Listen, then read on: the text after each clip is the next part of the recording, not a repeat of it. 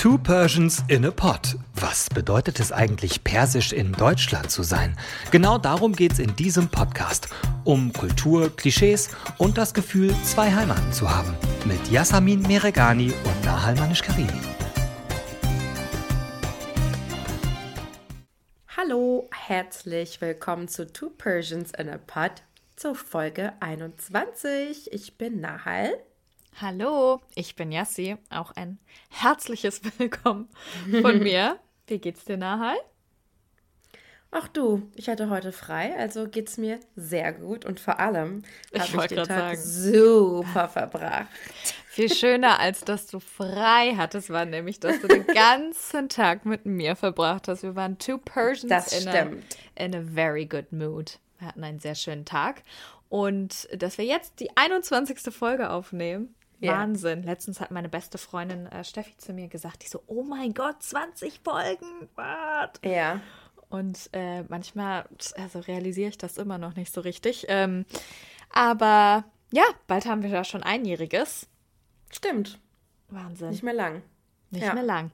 Aber vor allen Dingen in den letzten Folgen ähm, und seit einigen Wochen und Monaten hatten wir ja immer sehr mhm. wichtige Updates für euch aus dem Iran. Und ähm, auch damit wollen wir jetzt heute starten.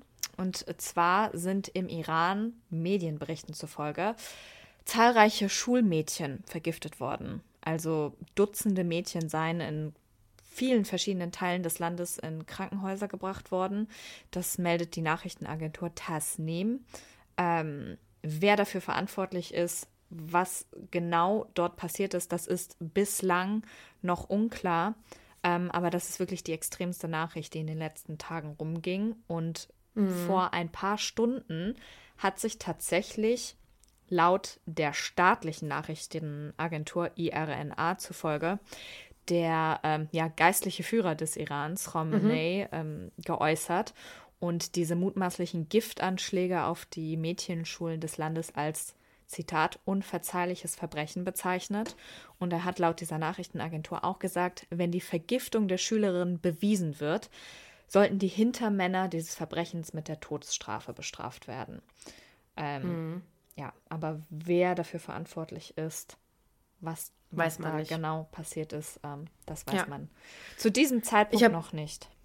Ich habe auf jeden Fall auf Instagram wirklich viele auch Fotos und Berichte, ähm, also ne, Beiträge quasi darüber gesehen. Und ich dachte mir auch nur schon wieder, oh Gott, das ist jetzt nicht deren Ernst. Also egal, wer sowas macht, ähm, mhm. auf Kinder, so ne, also das, das, ist wirklich, das ist wirklich unverzeihlich. Das geht ja. nicht.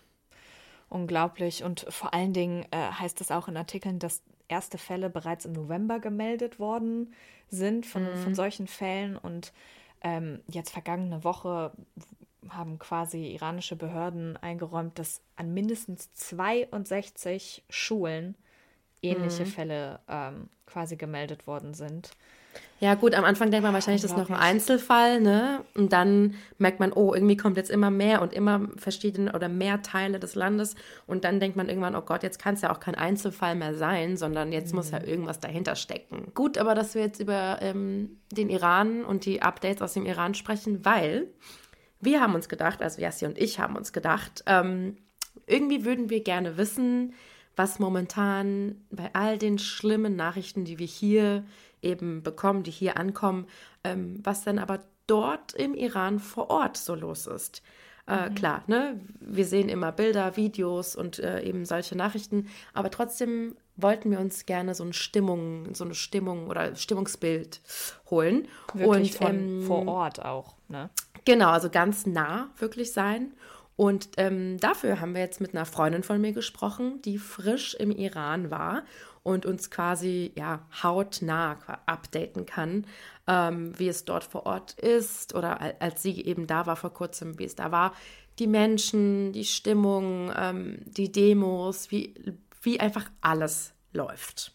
Ja, also vor allen Dingen war unser Wunsch noch näher als sonst quasi mhm. ähm, zu berichten und euch auch zu informieren, weil ich weiß ja nicht, wie es dir geht, Nahal, aber es ist natürlich so, unser heutiger Medienkonsum, also man nimmt ja so viel auf und irgendwann werden die Nachrichten, die jetzt zum Beispiel aus dem Iran kommen, sind ja auch weniger geworden. Und ja. ich habe auch manchmal das Gefühl, so perfide es klingt, man stumpft manchmal auch so ein bisschen ab, was so Headlines ja. und so angeht. Und deswegen ja. finde ich es ja umso wichtiger, dass wir jetzt quasi hautnah erfahren können, wie war es denn für jemanden, der jetzt gerade vor Ort war? Also sage ich jetzt mal so eine mhm. ungefilterte, ähm, ungefilterte Nachricht. Mhm.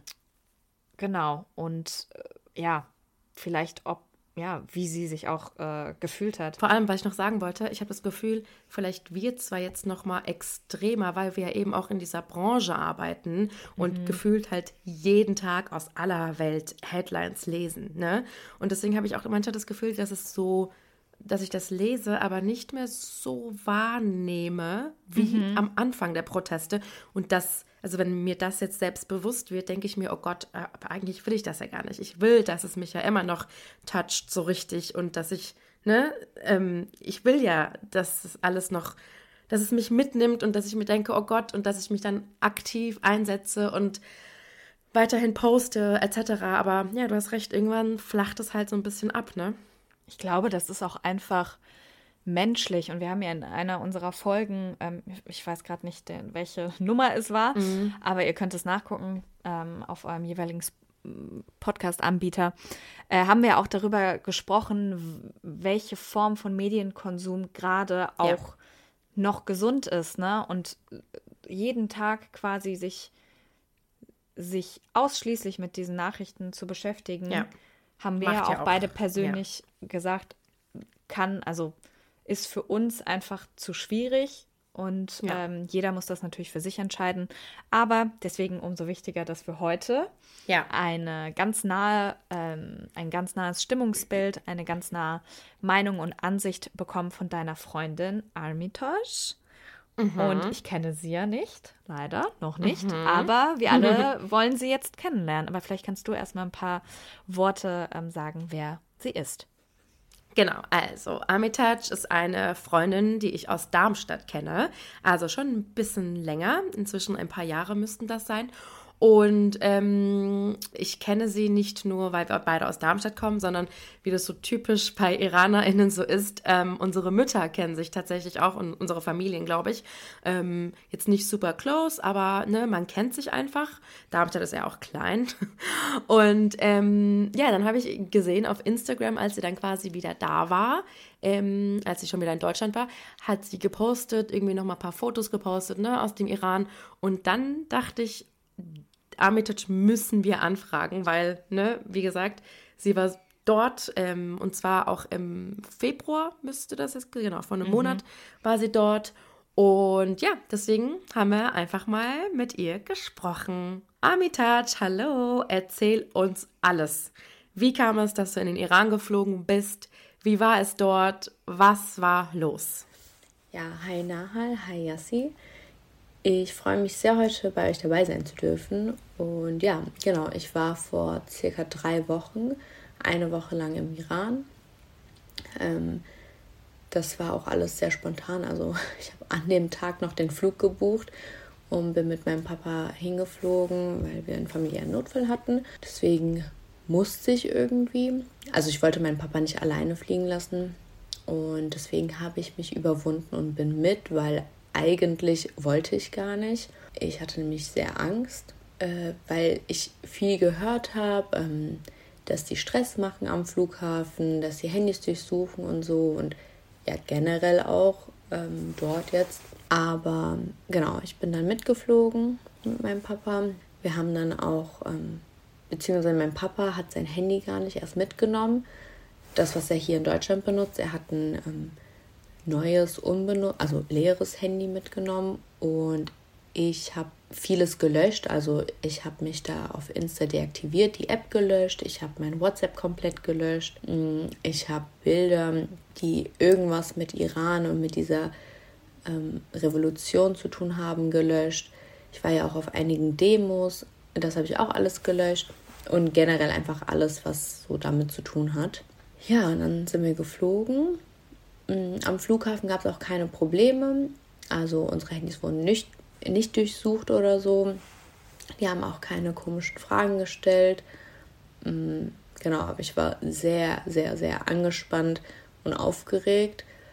also ich dachte mir auch die ganze Zeit, ja gut, wer bin ich denn schon, dass die irgendwie mich auf Instagram irgendwie verfolgen oder so. Aber man weiß ja nie. Und deswegen hatte ich da schon so ein bisschen ähm, Panik. Da ist zum Glück nichts passiert. Und ja, wie gesagt, ich war eine Woche ähm, dort und war hauptsächlich in Teheran und in Karaj. Also Karaj ist so zwei Stunden von Teheran entfernt, auch eine große Stadt. Und da war ich am ersten Tag mit meinem Papa in Teheran in unserem Viertel einkaufen und habe direkt einige Frauen ohne Kopftuch gesehen oder sonst irgendeine Kopfbedeckung und ja, fand es voll krass, dass es, also dass sie wirklich ohne Kopftuch rausgehen und habe auch direkt an meiner Family hier in Deutschland Bescheid gesagt, so ey, voll krass, die sind wirklich ohne Kopftuch draußen und also was für einen Mut die haben, finde ich echt heftig, also voll schön. Ich habe mich natürlich nicht getraut irgendwie ohne Kopftuch oder so raus. Ich hatte teilweise eine Mütze auf,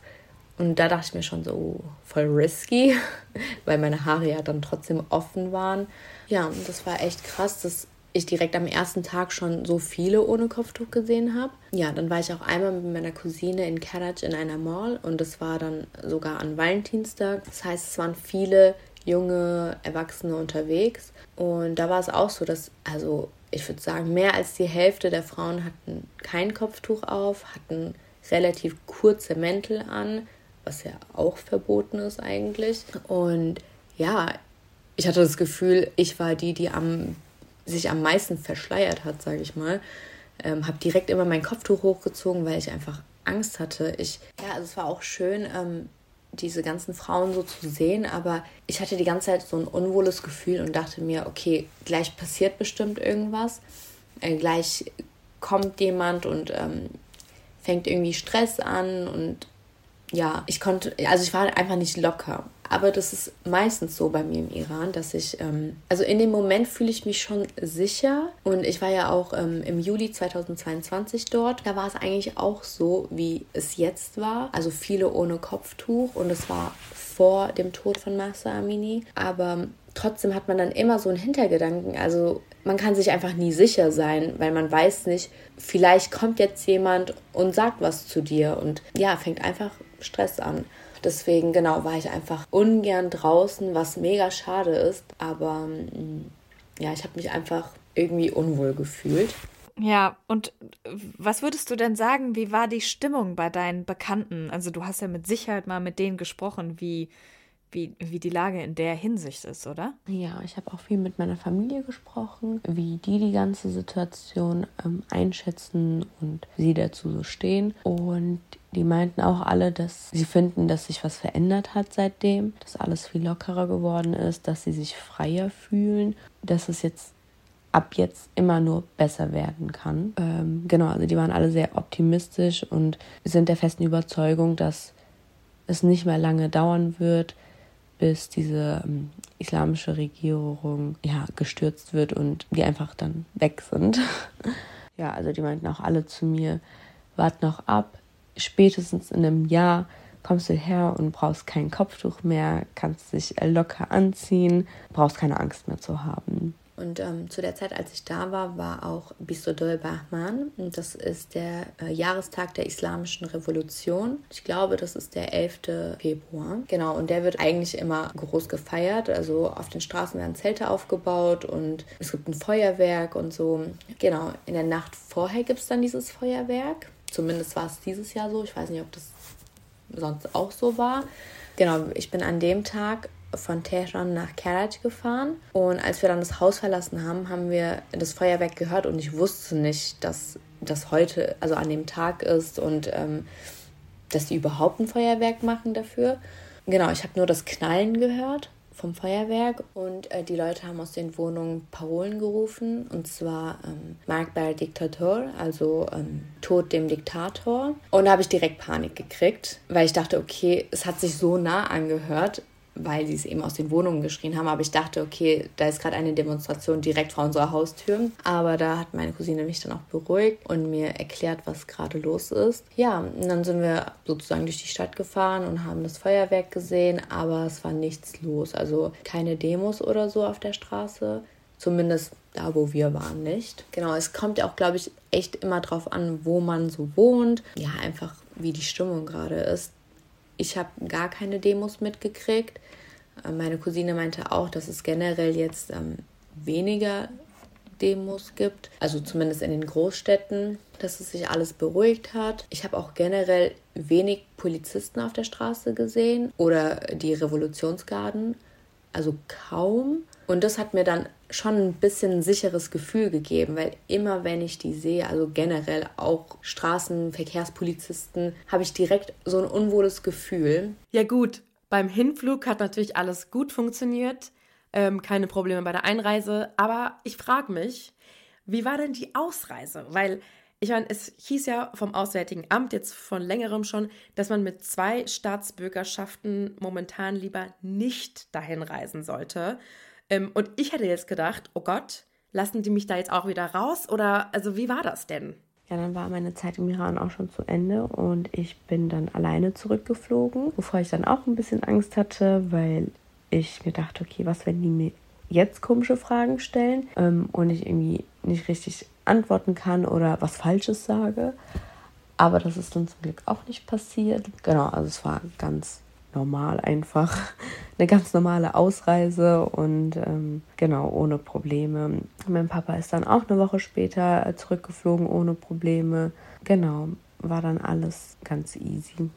Ja, das war's dann auch eigentlich schon von mir. Ich äh, wollte mich nochmal bei euch bedanken, dass ich dabei sein durfte und generell für den Podcast. Ich bin ein mega Fan von euch. Äh, hört ihn mir immer an und ja, finde, ihr macht das sehr, sehr toll. Krass, Nabashid und Chodafes. Boah, krass. Also, ähm, vielen, vielen lieben Dank dir, liebe Amitaj, dass äh, du uns aufgeklärt hast und äh, uns deine Geschichte erzählt hast. Und uns freut es natürlich, wenn, wenn dir unser Podcast ja. gefällt. Wir freuen uns natürlich immer über Feedback, aber besonders über Positives. Ähm, und wir machen natürlich fleißig weiter und geben unser Bestes, dass das auch genauso bleibt für euch alle. Natürlich. Ja, und das war es jetzt auch schon mit Folge 21. Die nächste Folge wird, ich darf schon mal teasen, ähm, das Thema persisches Neujahr beinhalten. No weil genau bei der Veröffentlichung, genau, wird das quasi, also ist ungefähr zur selben Zeit. Und bis dahin, ja, sagen wir, bleibt gesund. Wir versuchen es auch. Und äh, bis in zwei Wochen. Und kurzer Fun Fact, bevor ich Tschö sage, zu ähm, der Norus-Folge, also persisches Neujahr. Genau vor einem Jahr haben Nahol und ich Stimmt. auch darüber geredet, eigentlich müssen wir diesen Podcast starten zu persischen Neujahr. Es gibt doch keinen besseren Stimmt. Zeitpunkt. Super, alles toll. Ja, haben ja. wir nicht hinbekommen. Aber dafür machen wir es ja jetzt. Das, deswegen machen wir es jetzt quasi als einjähriges Jubiläum dieses Podcasts. Und damit sage ich bis in zwei Wochen. Bleibt gesund und bis dann. Tschüss. Chodafes. Dir hat dieser Podcast gefallen? Dann klicke jetzt auf Abonnieren und empfehle ihn weiter. Bleib immer auf dem Laufenden und folge uns bei Twitter, Instagram und Facebook. Mehr Podcasts findest du auf meinpodcast.de.